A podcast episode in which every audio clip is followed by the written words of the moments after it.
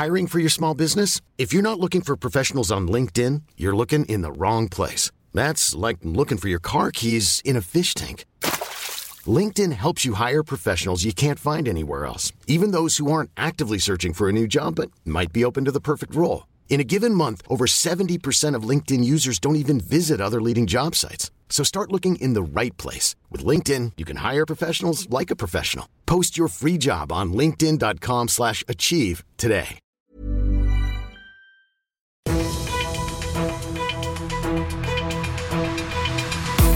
95 5 Charivari, das München Briefing, Münchens erster Nachrichtenpodcast.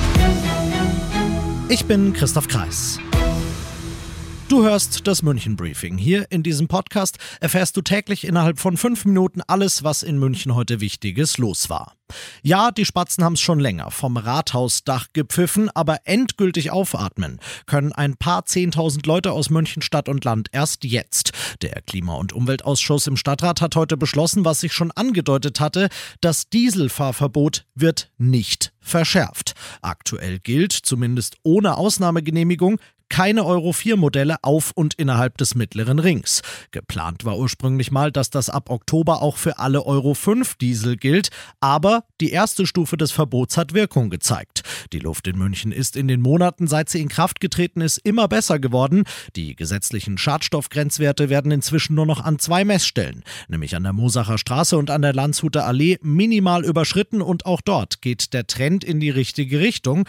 Deshalb sagen Grüne und SPD heute unisono, gibt es auch keinen Grund weiter zu verschärfen. Die zweite Verbotsstufe ist vom Tisch und über die dritte, die es in der Theorie auch noch gegeben hätte, brauchen wir erst gar nicht mehr reden. Heute früh Haupteingang zum Oktoberfest. Die Stadt gedenkt der dunkelsten Stunde in der Wiesengeschichte. Genau vor 43 Jahren, am 26. September 1980, zündet ein Neonazi eine selbstgebastelte Bombe, die er in einem Mülleimer versteckt hatte. Sie ist gefüllt mit Metallsplittern, die überall umherfliegen, über 200 Menschen zum Teil schwer verletzen und zwölf töten.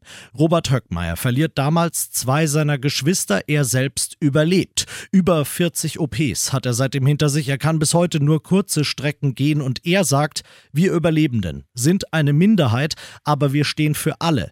Denn rechter Terror trifft immer die Gesellschaft als Ganzes. Höckmeyers Botschaft, wie auch die von Oberbürgermeister Reiter, der ebenfalls eine Rede hält, ist die gleiche, nämlich niemals vergessen und niemals, niemals wieder zulassen, dass rechtsextremer Hass, der damals so viel Leid verursacht hat, das bis heute anhält, wieder salonfähig wird. Du bist mittendrin im München Briefing und du kennst das nach den ersten München-Themen. Schauen wir, was war in Deutschland und der Welt heute Wichtiges los. Die Debatte um stationäre Grenzkontrollen geht munter weiter. Lang hat sich Bundesinnenministerin Faeser geweigert, sie in den Anti-Schleuser-Baukasten mit aufzunehmen. Jetzt will sie sie in Absprache mit Tschechien und Polen doch einführen. Und jetzt kommt die Polizeigewerkschaft und sagt, äh, sorry, aber das bringt nichts. Wenn's feste Kontrollpunkte gäbe, fahren die Schleuser nämlich einfach außen rum. Die bislang eh schon praktizierte Schleierfahndung, also das ortsunabhängige Kontrollieren, sei viel effektiver. Pfizer tüftelt jetzt Medienberichten zufolge an einem Hybridmodell aus beidem. Alle Indizien deuten darauf hin, dass derjenige, der das Kind getötet hat, selbst noch fast eins ist. Knapp zwei Wochen nachdem in Pragsdorf in Mecklenburg-Vorpommern ein Sechsjähriger erstochen in einem Gebüsch gefunden wurde, haben die Ermittler heute einen 14-Jährigen festgenommen. Er und der Junge kennen sich, wohnen in der gleichen Nachbarschaft und sollen am Tattag zusammen zum Bolzplatz gegangen sein. Er hätte ihn demnach als letzter lebend gesehen. Außerdem hat die Polizei auf dem mutmaßlichen Tatmesser DNA-Spuren beider Jungen gefunden. Last but not least soll der Jugendliche bei Befragungen widersprüchliche Aussagen gemacht haben. Er sitzt deshalb jetzt wegen des Verdachts auf Totschlag in U-Haft. Zu einem möglichen Motiv hat er aber noch nichts gesagt. Klar ist, das ist wenig, sehr wenig Eis. Die Ausdehnung des Meereseises in der Antarktis könnte in diesem Jahr einen negativen Rekordwert seit Beginn der Aufzeichnungen erreichen, berichten US-amerikanische Behörden heute. Noch nicht so klar ist, wieso das so ist. Es könnte der menschengemachte Klimawandel sein, muss aber nicht, denn auch natürliche Ursachen haben in der Vergangenheit schon öfter für erhebliche Abweichungen bei der Größe des Eises gesorgt.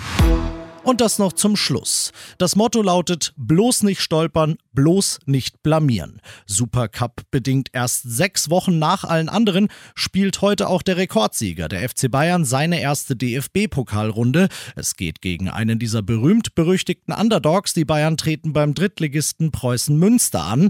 Wer ganz hinten im Tor steht, ist klar. Coach Thomas Tuchel hat angekündigt, Neuzugang Daniel Peretz zu seiner Premiere im Bayernkasten zu verhelfen.